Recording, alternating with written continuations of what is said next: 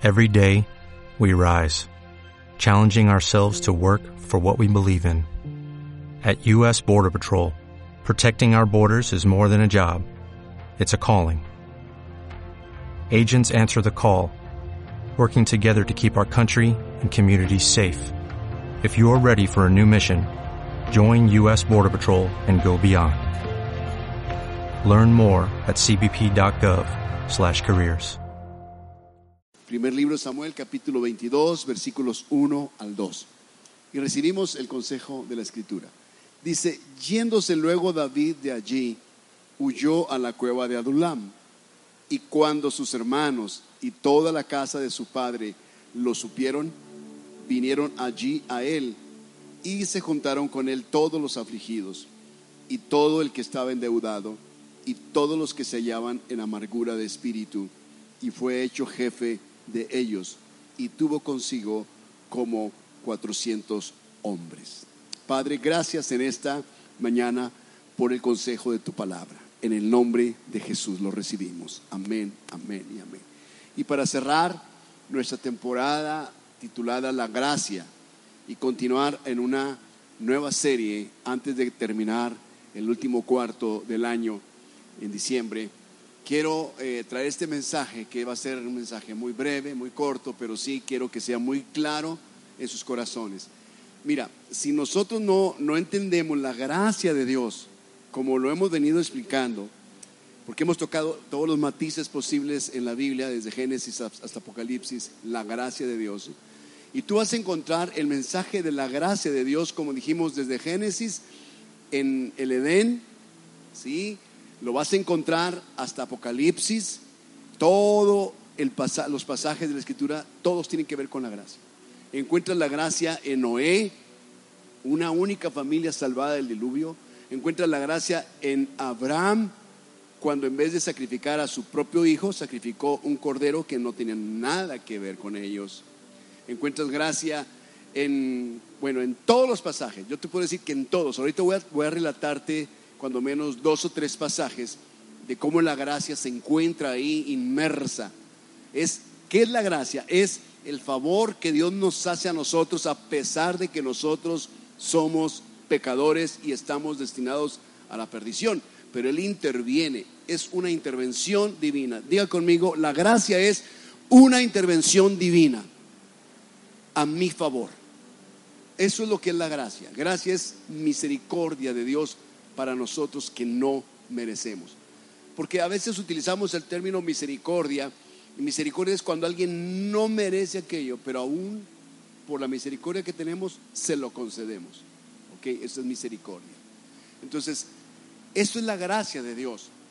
Y lo que acabamos de leer es no otra cosa, sino la manifestación de la gracia de Dios a todos aquellos que están endeudados, afligidos de espíritu, aquellos que están en amargura de corazón, aquellos que están pasando la vida muy difícil.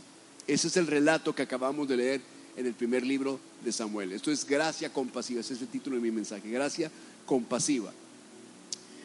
Y David, si tú recuerdas, David cuando era joven y que él cuidaba las ovejas de su padre, recibía ciertas vejaciones, una especie de bullying de parte de sus hermanos siete hermanos que tenía él, que eran hombres de guerra, hombres muy aguerridos, enlistados en el ejército del rey de ese tiempo que era Saúl.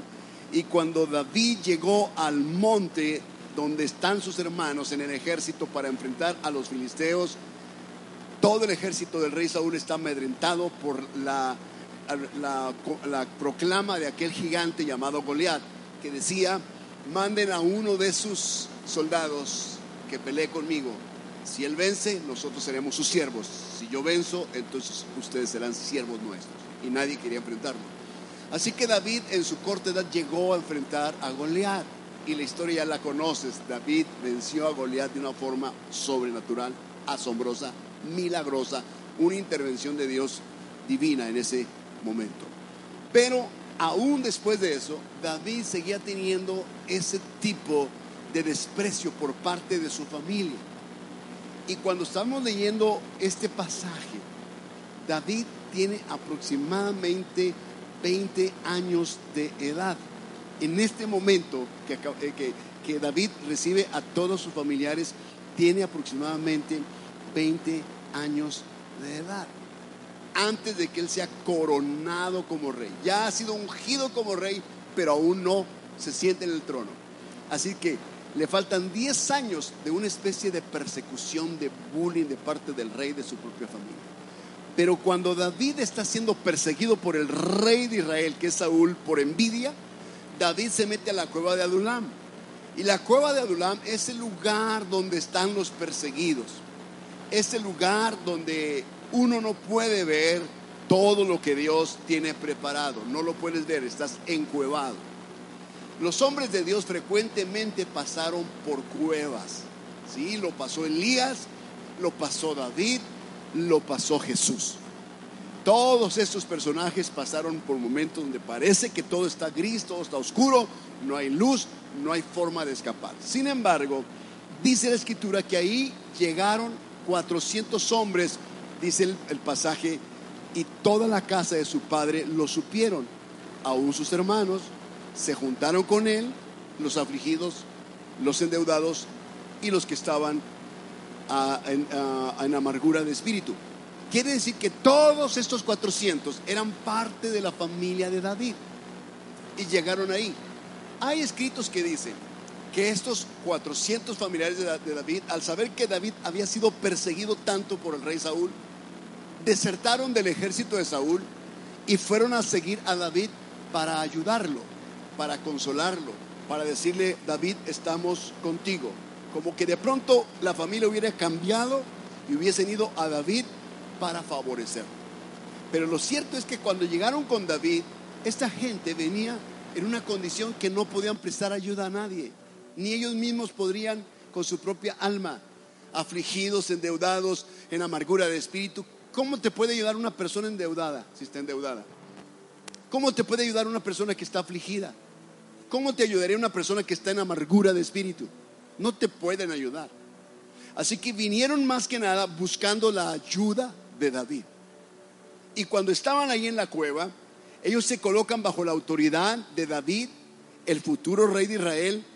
Y entonces David ha estado huyendo 10 años, ¿sí? De Saúl. 10 años. Y todavía le faltan 10 años para entrar al trono. Así que David pasó las de David, o sea, la pasó difícil. Y de estos 400 hombres que él tuvo con él, familiares, se formaron los valientes de David. La Biblia habla de 30 o 32 hombres valientes, de esos habla como de tres hombres muy valientes. Y es así como él levantó un ejército poderoso antes de entrar a Jerusalén y, y tener el trono que Dios le había prometido. Ahora, lo que trato de decir con esto es que los valientes que Dios tiene van a ser atraídos a nosotros, van a surgir de gente atraída por Dios hacia nosotros, pero atraídos por una característica nuestra. Escúchame, lo único que la gente quiere ver en ti para poder ser atraídos a ti es que tengas esta característica. Y la característica es la compasión que David tenía por ellos. Ellos sabían que David era compasivo y que David no los iba a tratar tan mal como ellos lo trataron a él. Esto habla de la gracia que Dios tiene para nosotros cuando nosotros somos acercados a Jesús. Lo que nos atrae a Jesús es la compasión del Maestro. Y la compasión de Jesús nos cautiva, nos derrite, nos envuelve, nos abraza, nos hace sentir amados, no rechazados.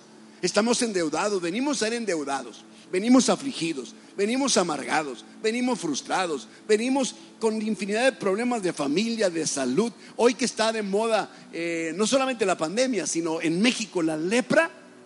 Eso me dice algo bien interesante con respecto a lo que Dios posiblemente va a comenzar a hacer en México. La lepra es una enfermedad milenaria. Por primera vez la lepra la encontramos en una mujer llamada María, una mujer adulta. Porque recuerda que Moisés tenía la edad de 80 años cuando él sacó a Israel de Egipto en el desierto. Y en el desierto fue que María, su hermana, que era hermana mayor de Moisés, llamada también Miriam, quien fue la que siguió el canastillo de junco cuando puso, puso la mamá a Moisés en él para esconderlo de los egipcios. Y, Miriam fue siguiendo la canastilla y vio que se paró y que la hija del, del faraón tomó la canastilla, tomó al niño. Y entonces esta muchachita viene, María, y le dice, si quiere usted, le puedo conseguir una nodriza que alimente al niño. Claro, le dijo. Y resulta que va y trae a la misma mamá del niño. Y ahí crecen en el palacio la mamá de Moisés, Moisés y María. Pero en el desierto murmura contra Moisés y adquiere la lepra. Y ya sabemos que la lepra es una enfermedad que representa el pecado. Ahora, entendemos que esto es mortal. ¿Dónde está la gracia de Dios en todo esto? Que cuando venimos al Señor, la lepra produce en nosotros miseria, la lepra produce estancamiento, aislamiento, nos hace ver personas indeseables. Los leprosos están fuera de la ciudad, lejos de la ciudad, no pueden acercarse a la comunidad. La lepra se contagia no solamente por el contacto, dicen que se contagia a través del aire, que anda en el aire. Por lo tanto, tienen que estar muy distantes de la comunidad. Y así estaba María, se distanció de la comunidad y esperó la nación de Israel en el desierto siete días hasta que le pasara la, disciplina que Dios trajo sobre ella cuando ella murmuró contra su hermano, el líder, el pastor de la nación de Israel, Moisés. Entonces, gracia de Dios es que a pesar de que hacemos lo que hacemos, Dios nos da la oportunidad de venir a Él en la condición en la que estamos. Gracia es que estos afligidos y endeudados por lo que habían hecho con David, David podría haber no aceptado la presencia de ellos en su cueva, pero aún así David los aceptó. ¿Y sabes qué hizo? Los desarrolló, trabajó en ellos. Significa que la gracia de Dios, cuando te envuelve, te da la oportunidad de que salgas de tu bache. Gracia de Dios no es que Él solamente te acepta en la condición en la que estás y te deja como mi esposa predicó el domingo pasado. Dios te quiere en la condición en que estás, pero se rehúsa a dejarte como estás. Él quiere que tú cambies cuando Él te recibe, Él quiere que tú cambies. Él se rehúsa a que tú permanezcas en la misma posición. Y así eh, David recibe a estos y los desarrolla hasta formar de ellos hombres de guerra, hombres valientes. Ahí están sus generales, ahí están sus valientes, gente que posiblemente nadie daba un céntimo por ellos. Sin embargo, David tenía gracia y compasión para ellos y los desarrolló y les mostró su corazón. ¿Sabes por qué? porque David era el hombre conforme al corazón de Dios. Y él los pastoreó, dice, pastoreó la nación con la pericia de sus manos. Esa es la gracia compasiva de Dios para nosotros, que llegamos todos amolados, todos afligidos, todos endeudados, con muchos problemas de, mucha, de, de, toda índole. Sin embargo, Dios nos acepta. Y en la marcha pareciera que se nos olvida lo que Dios hizo por nosotros, que a veces regresamos, volvemos atrás pero Dios siempre sigue ahí con sus brazos extendidos para que tú vuelvas a Él. Así de que ese es el tiempo donde la gracia se va a manifestar a ti. Por eso para mí es bien importante que quede claro en tu corazón y en tu espíritu que la gracia de Dios está disponible para ti y que no es por su gracia que nosotros tenemos podemos tomar la decisión de alejarnos, al contrario, es por su gracia que no nos alejamos. Es por su gracia que no me aparto de él es por su amor, su misericordia, su compasión, porque cuando yo más lo necesité, Él tuvo compasión de mí. Fue el buen samaritano que me tomó en la condición en la que estaba sin ninguna opción, sin esperanza, estaba perdido. Sin embargo, Él tuvo compasión de mí y me da la oportunidad de ser sanado, restaurado. Me reivindica, me coloca en un lugar importante en su trono, me hace un general, me hace alguien importante cuando no era nada, no era nadie. Esa es la gracia. Y por esa gracia yo no me alejaría de Dios. Entonces, gracia, como te he dicho, no es permiso para regresar atrás. Las promesas que Dios le habían hecho, le había hecho a, a David son bien importantes. Primer libro de Samuel 13, 14. Mas ahora tu reino no será duradero. Cuando David peca eh, contra Dios, no será duradero. Jehová perdonó de David, de Saúl no será duradero. Jehová se ha buscado un varón conforme a su corazón, al cual Jehová ha designado para que sea príncipe sobre su, pueblo. Está hablando de Saúl cuando Saúl es removido del trono, es removido del reino. Su reino no sería duradero. Pero Dios encontró a un muchacho, como muchos de ustedes, que Dios los miró y tuvo gracia. Simplemente tuvo compasión de nosotros y nos llamó, nos escogió, nos ha colocado acá y ahora Él se está refiriendo a nosotros como se refería a David, el hombre y la mujer conforme al corazón de Dios, que hará todo lo que Jehová quiera. Esa es la característica de aquellos que reciben la gracia de Dios. Ahora ya no voy a ser como yo quiero, ahora voy a ser como Él quiere. Por la gracia que Él tuvo para mí, yo voy a ser como Él quiere. ¿Qué es lo que decía Pablo? Por la gracia que Dios tuvo de Pablo. ¿Recuerda quién era Pablo? Saulo de Tarso, perseguidor de la iglesia, perseguidor de Jesús, hombre perverso, hombre que estaría dispuesto a matar a quien sea que fuese o se llamase cristiano. Sin embargo, Jesús se le aparece y le habla. Y cuando Pablo reconoce la gracia que Cristo tuvo por él, todos sus mensajes en sus epístolas hablan de esa gracia. Pablo está agradecido con el Señor, al punto de decir, ya no vivo yo, Cristo vive en mí. Y lo que ahora vivo en la carne, lo, ve, lo vivo en la fe del Hijo de Dios, el cual me amó y se entregó por mí. Con Cristo estoy juntamente crucificado, ya no vivo yo, Cristo vive en mí. Siempre hablaba acerca del Cristo que había tenido gracia de Él, un hombre agradecido con Jesús. Lo que Él hizo fue por gracia.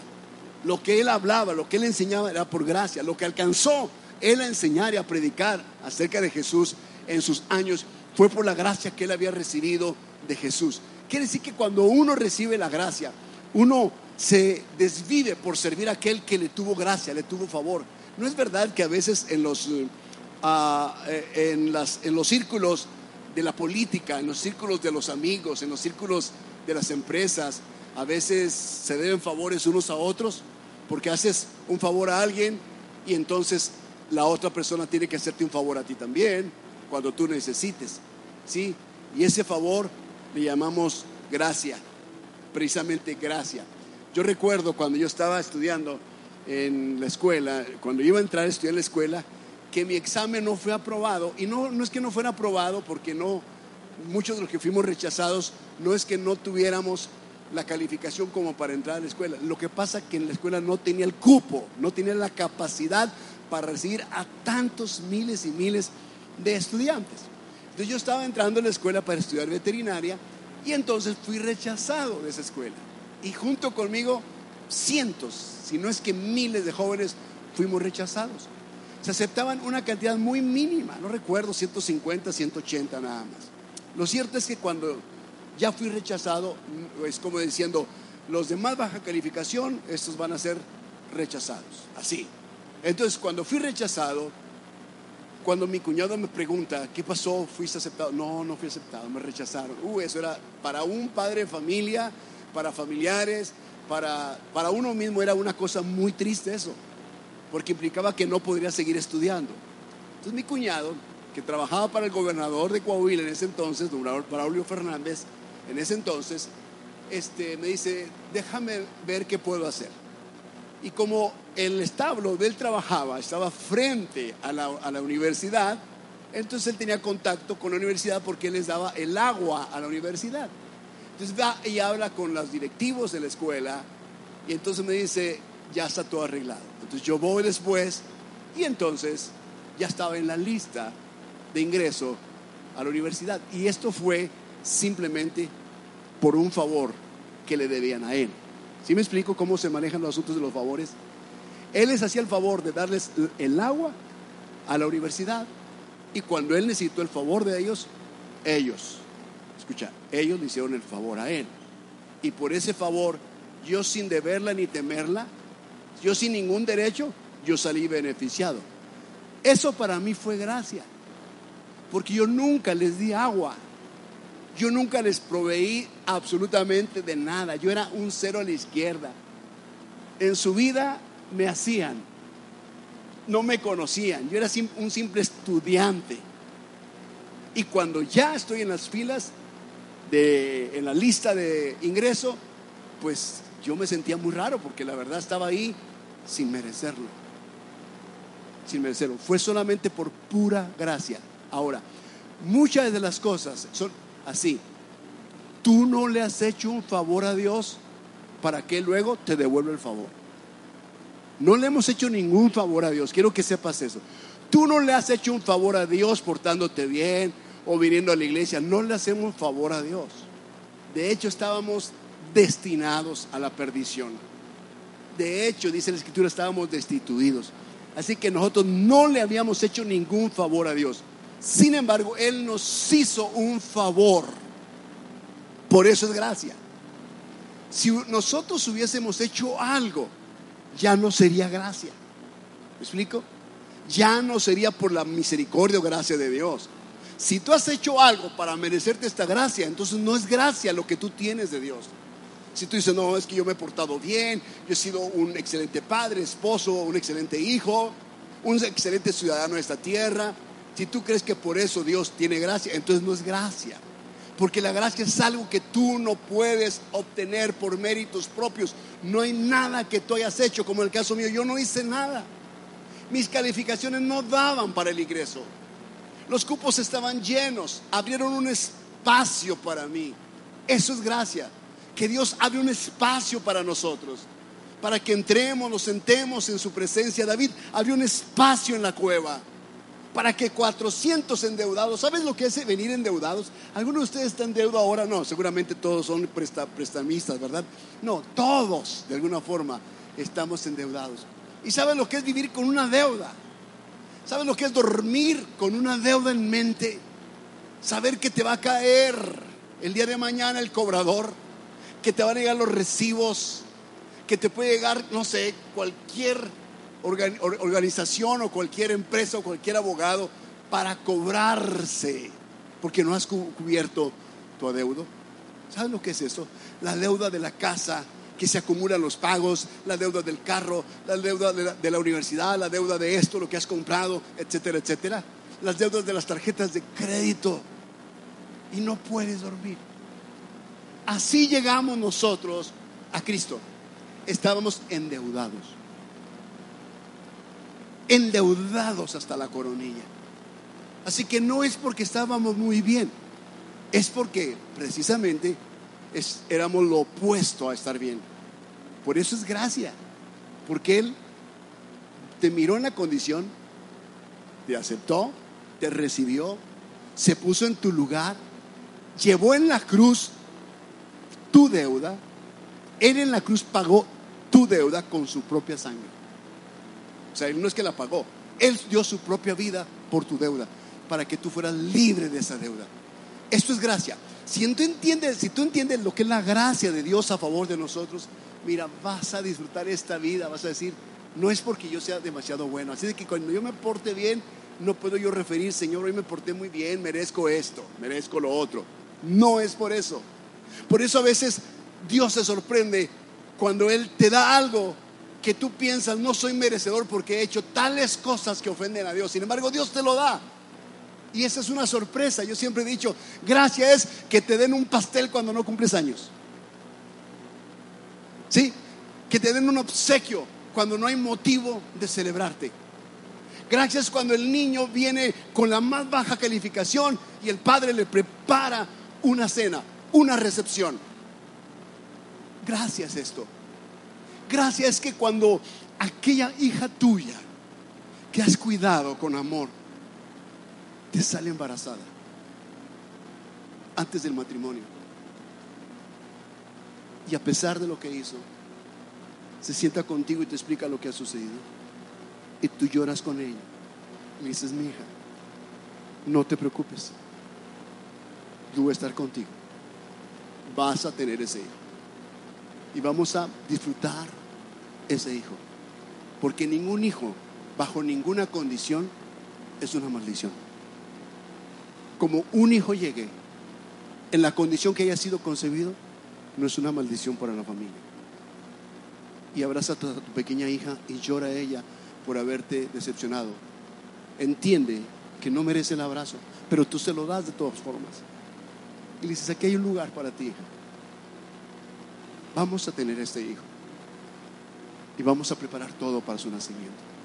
Y la familia festeja, a pesar de que las condiciones no fueron las más óptimas a pesar que no hubo un matrimonio, a pesar que no hubo una boda, no hubo un tiempo de espera. No, la hija se equivocó, pero aún así Dios tiene gracia con nosotros de esa misma manera.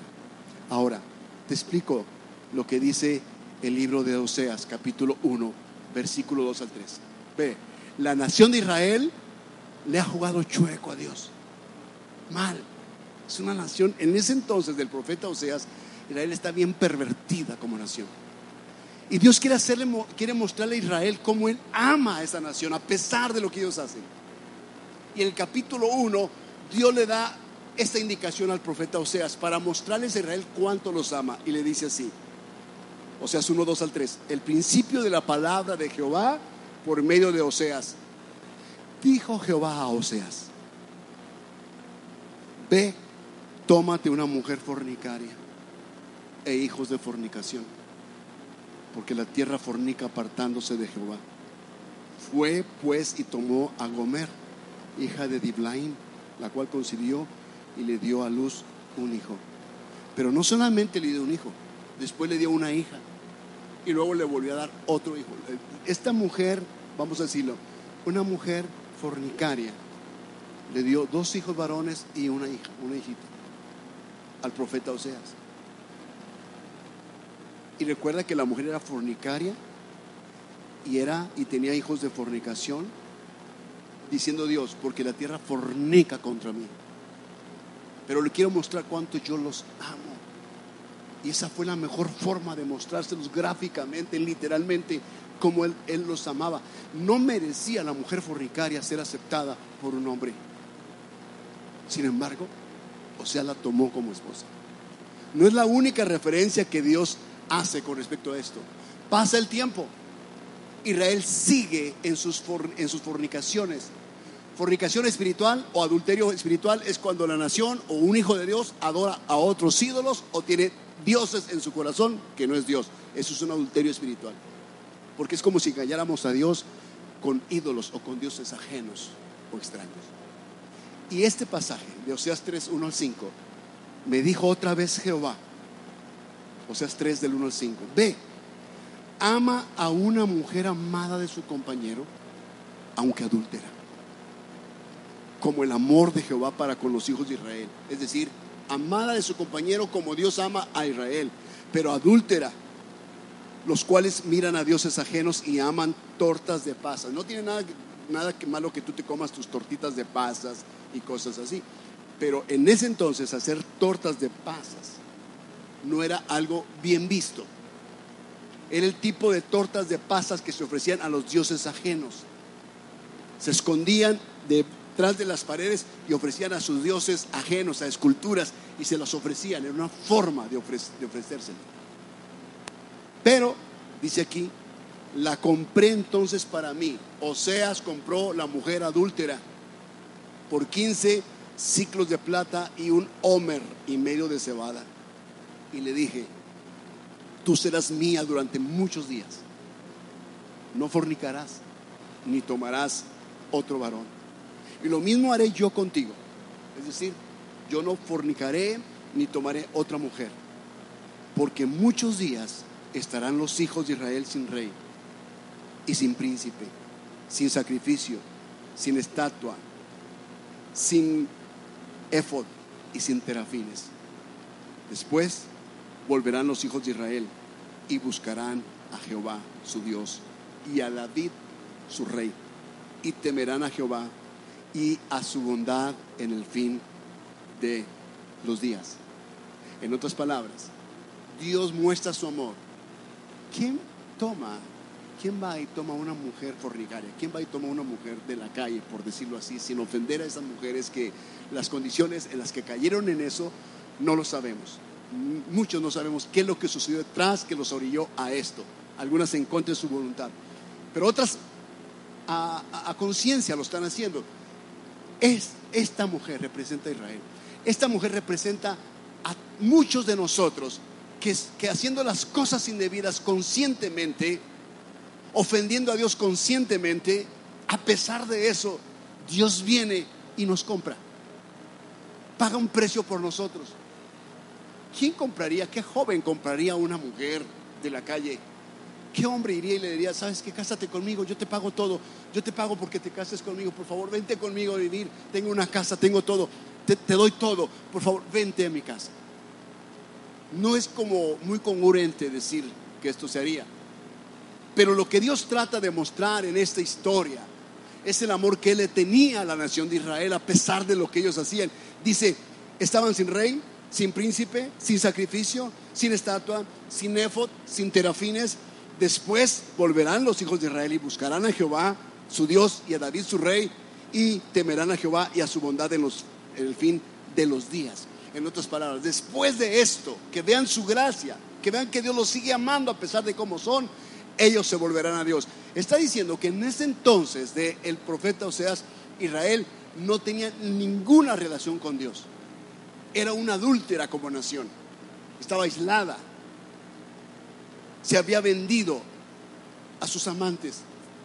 Estaba entregada a dioses ajenos, a ídolos.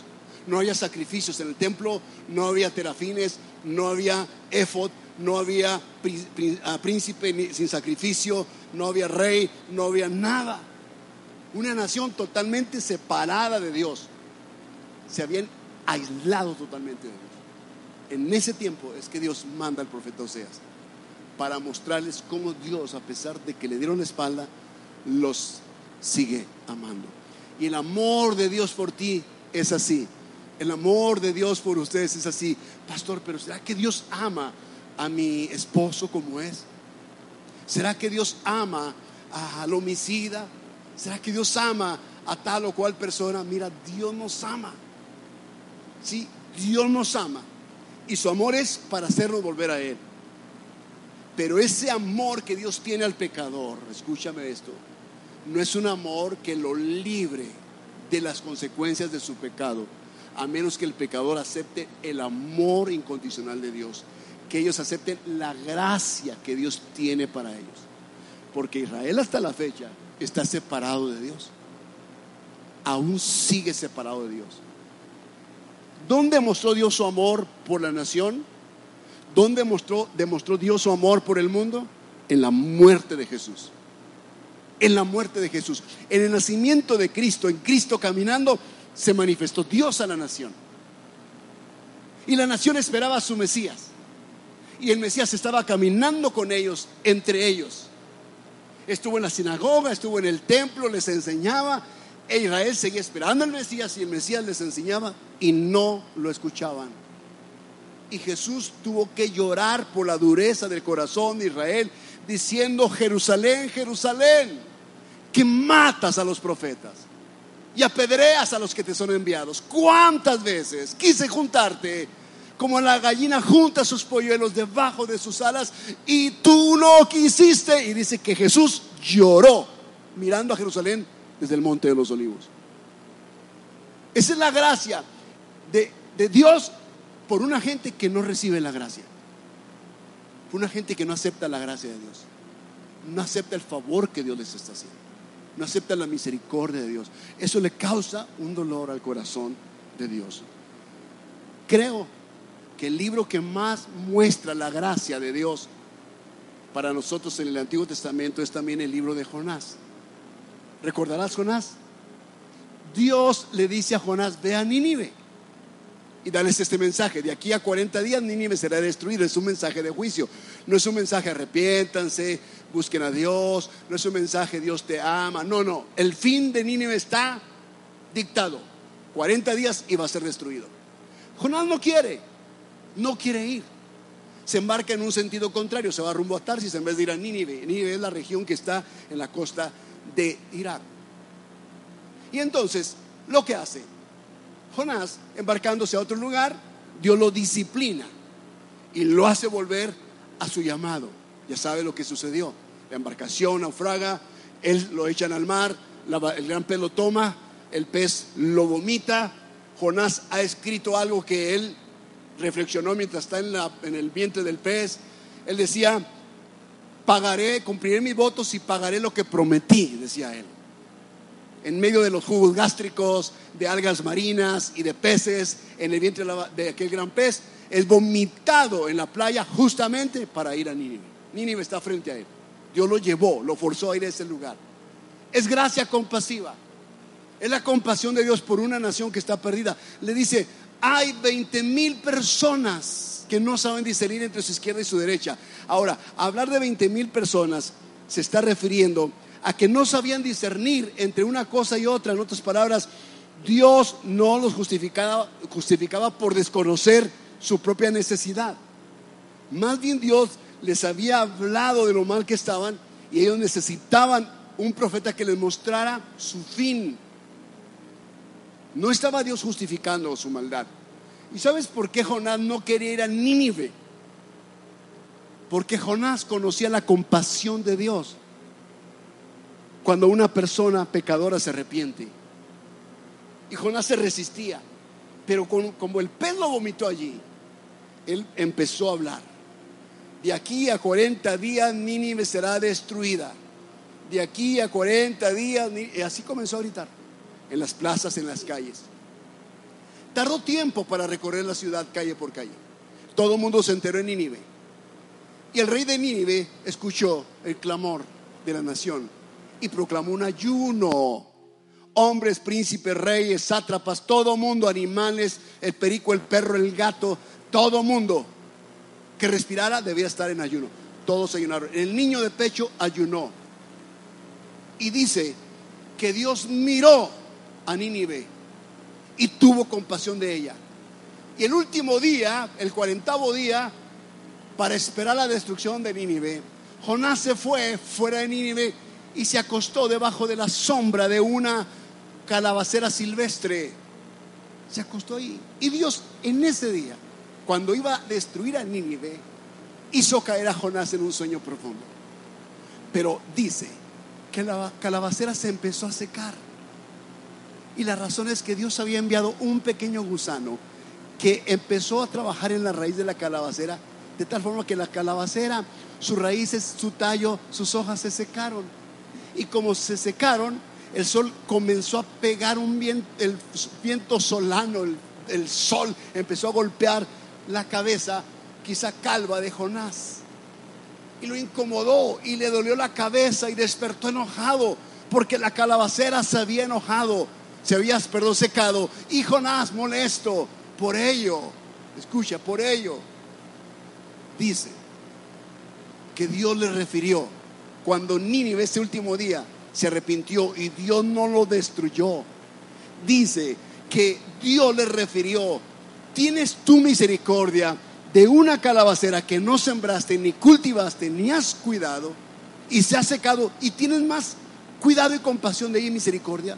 ¿no habría yo de tener compasión y misericordia de esta nación que tiene 20 mil personas inocentes que no saben discernir entre su izquierda y su derecha y que no conocían el mensaje? Tienes tu enojo porque yo les perdoné. ¿Y sabes qué es lo que sucede? Que Nínive era un enemigo acérrimo de Israel. Nínive había traído tanto dolor a los israelitas. Ahora te pongo esto así. Va a haber mucha gente a tu alrededor que te ha causado daño Muchos habrán hecho algo en contra de ti en contra de tu familia. Algún día, escúchame bien, tu oración por salvación de los pecadores y de los perdidos va a ser escuchada por Dios.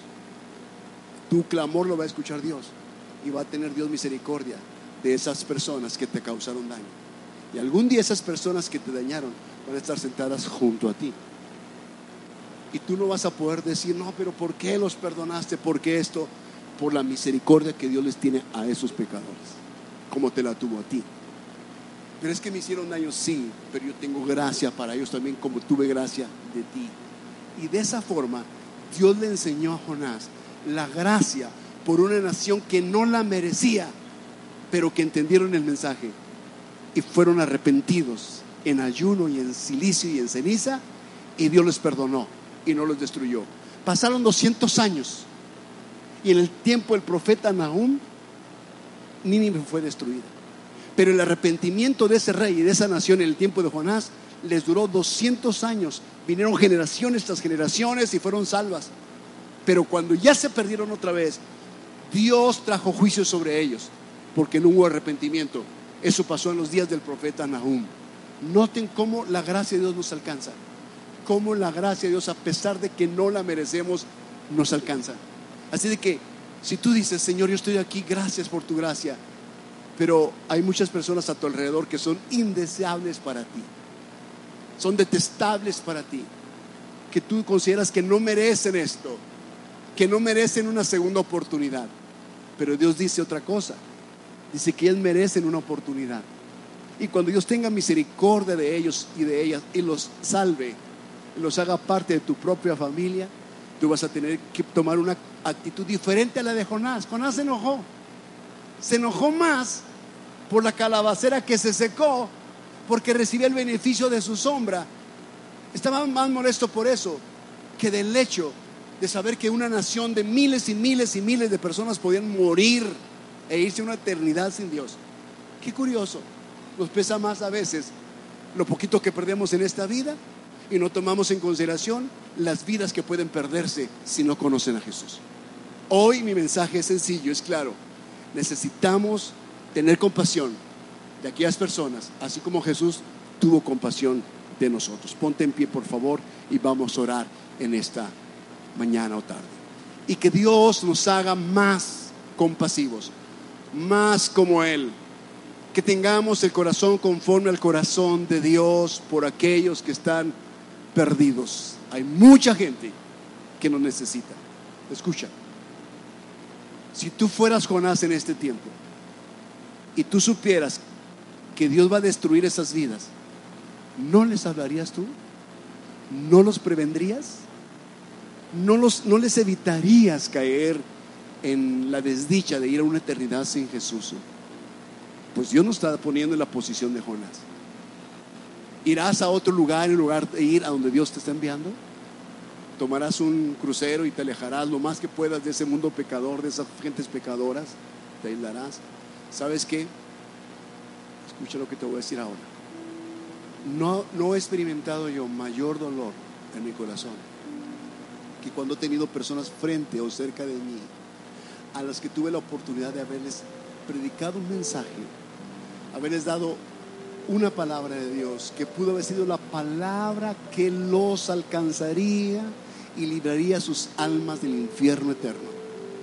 Y no lo hice. Y al siguiente día o durante la semana, durante el mes, cuando sé que esas personas han fallecido, me pregunto, Señor, ¿habría ido otro? ¿Alguno otro habría hablado a ellos acerca de tu amor? ¿Les había presentado algún mensaje que les diera la oportunidad de salvación y vida eterna? Y me quedo con eso, Señor. No haberles hablado causaría que ellos se fueran a una eternidad sin ti. No hay opción, no hay forma ya de regresar atrás. Se perderían por la eternidad porque yo no les hablé. Y muchas veces la gracia de Dios se quiere manifestar a través de ti, a través de David en la cueva, en tu condición en la que estás de perseguido, de la condición en la que te encuentras bajo condiciones extremas. Dios quiere usarte a ti para manifestar su gracia a los endeudados, afligidos y amargados de espíritu. Dios quiere manifestar su gracia a través de ti cuando tú estás en lo profundo del pez, donde tú te sientes envuelto por jugos gástricos y algas marinas. Él quiere manifestar su gracia en ti cuando estás en tu desierto. Quiere manifestar su gracia en ti a través, como lo hizo con el profeta Oseas, en las condiciones más raras y extremas. Dios quiere manifestar su gracia. En Cristo Jesús se manifestó su gracia. En los discípulos Cristo quería enseñarles yo veo las multitudes en Juan 9, 35, 36, 37. Veo las multitudes como ovejas desamparadas y dispersas que no tienen pastor. Las veo desamparadas, tengo compasión de ellas. Hay mucho trabajo que hacer. Oren a Dios para que envíe obreros a hacer el trabajo. Ustedes son parte de esos trabajadores. Tengan compasión de esta gente. Así que nuestra posición ahora es de extender la gracia de Dios a los que no la conocen. Esa es nuestra posición ahora, amados extender esta gracia, no callarlo, no quedamos callados. Si Jonás se queda callado, si David se queda callado, si cada si Osea se queda callado y no hace lo que Dios le dice, no se puede manifestar la gracia en esta gente. La gente, ¿cómo va a creer si no hay quien les predique? ¿Cómo van a aceptar a Jesús si no hay quien se los muestre? Dios quiere que seamos nosotros la extensión de su gracia. Hablen de Cristo, muestren su gracia. Díganle al mundo cómo Jesús tuvo gracia de ustedes. Y la gente, al ver tu compasión, van a ser atraídas a ti. En el nombre de Jesús.